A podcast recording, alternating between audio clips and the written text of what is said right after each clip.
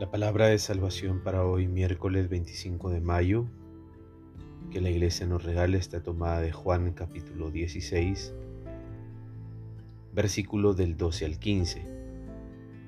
En aquel tiempo dijo Jesús a sus discípulos, muchas cosas me quedan por decirles, pero ahora no pueden comprenderlas. Cuando venga Él, el Espíritu de la verdad, los guiará hasta la verdad plena porque no hablará por su cuenta, sino que dirá lo que ha oído y les anunciará el futuro. Él me dará gloria porque recibirá de lo mío y se lo explicará a ustedes. Todo lo que tiene el Padre es mío, por eso les dije que recibirá de lo mío y se lo explicará a ustedes. Palabra de salvación. Cuando Pablo llega al Areópago de Atenas, donde se encontraban los filósofos y los sabios griegos, pronuncia un discurso elocuente con el propósito de convencerlos de aceptar el Evangelio de Jesús. Es considerado por los estudiosos uno de los mayores fracasos en la vida misionera del apóstol de los gentiles. Sin embargo, aprendió que el Evangelio no es cuestión de palabras bonitas ni de estrategias convincentes, Dios no se revela en la grandilocuencia o sabiduría de este mundo, ni mucho menos en el poder humano. Él se revela en la flaqueza, en la pequeñez, en la debilidad, en lo que el mundo considera locura.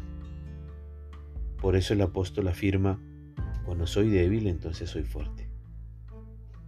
Solamente cuando renunciamos a las propias seguridades y nos vaciamos de tanto egoísmo, abriremos la puerta a la fuerza y sabiduría divinas. Se trata de ir a contracorriente de la lógica del éxito y la previsión del sistema mundo.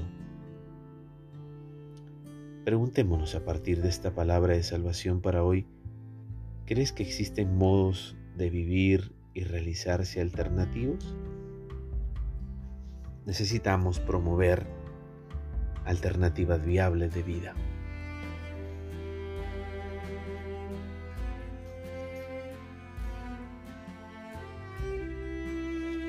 Lava nuestras manchas, le decimos al Espíritu Santo.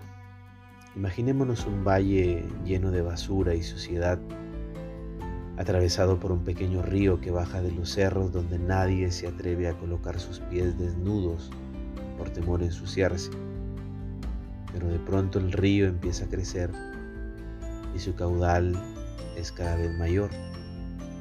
El río crecido con su fuerza arrastra todas las basuras y limpia completamente el valle. Al día siguiente todo está en calma y corren aguas limpias que sirven para beber y para bañarse. Imaginemos todas las manchas y suciedades de nuestro interior Pensemos no solo en nuestros pecados, sino en las inclinaciones que han dejado sus pecados. Pensemos también en las tristezas y perturbaciones interiores que han quedado por nuestras malas acciones. Y roguémosle al Espíritu Santo que pase como un río caudaloso, que lave, que limpie todo, que se lleve toda suciedad y nos deje blancos, relucientes, verdaderamente liberados riega nuestra aridez. El Espíritu Santo también es como una lluvia, agua que penetra la tierra seca. Somos tierra que cruje y que llora, seca y agrietada, pero cuando llueve la gracia, nuestro desierto reverdece se llena de flores, rebosa de vida. Nosotros hemos regalado nuestra vida a tantas cosas de este mundo, hemos desgastado nuestras energías en tantas tonterías que nos han dejado secos por dentro, sin vida, sin amor, sin, sin hermosura.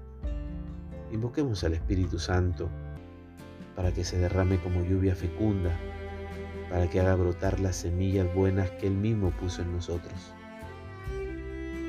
Él ha prometido, derramaré agua sobre el suelo sediento, raudales sobre la tierra seca. Pidámosle que riegue, que refresque, que renueve con sus gotas divinas que nos devuelva la vitalidad y la energía, que resucite nuestros sueños y nuestra esperanza. Así se cumplirá la promesa del profeta Oseas. Seré como rocío para Israel. Él florecerá como el lirio y hundirá sus raíces como el Líbano. Sus ramas se desplegarán y su esplendor será como el olivo. Estará perfumado como el Líbano. Volverán a sentarse a su sombra, harán crecer el trigo y florecerán como la vid. La bendición de Dios Todopoderoso, Padre, Hijo y Espíritu Santo descienda sobre ti y permanezca para siempre. Que tengas un buen día.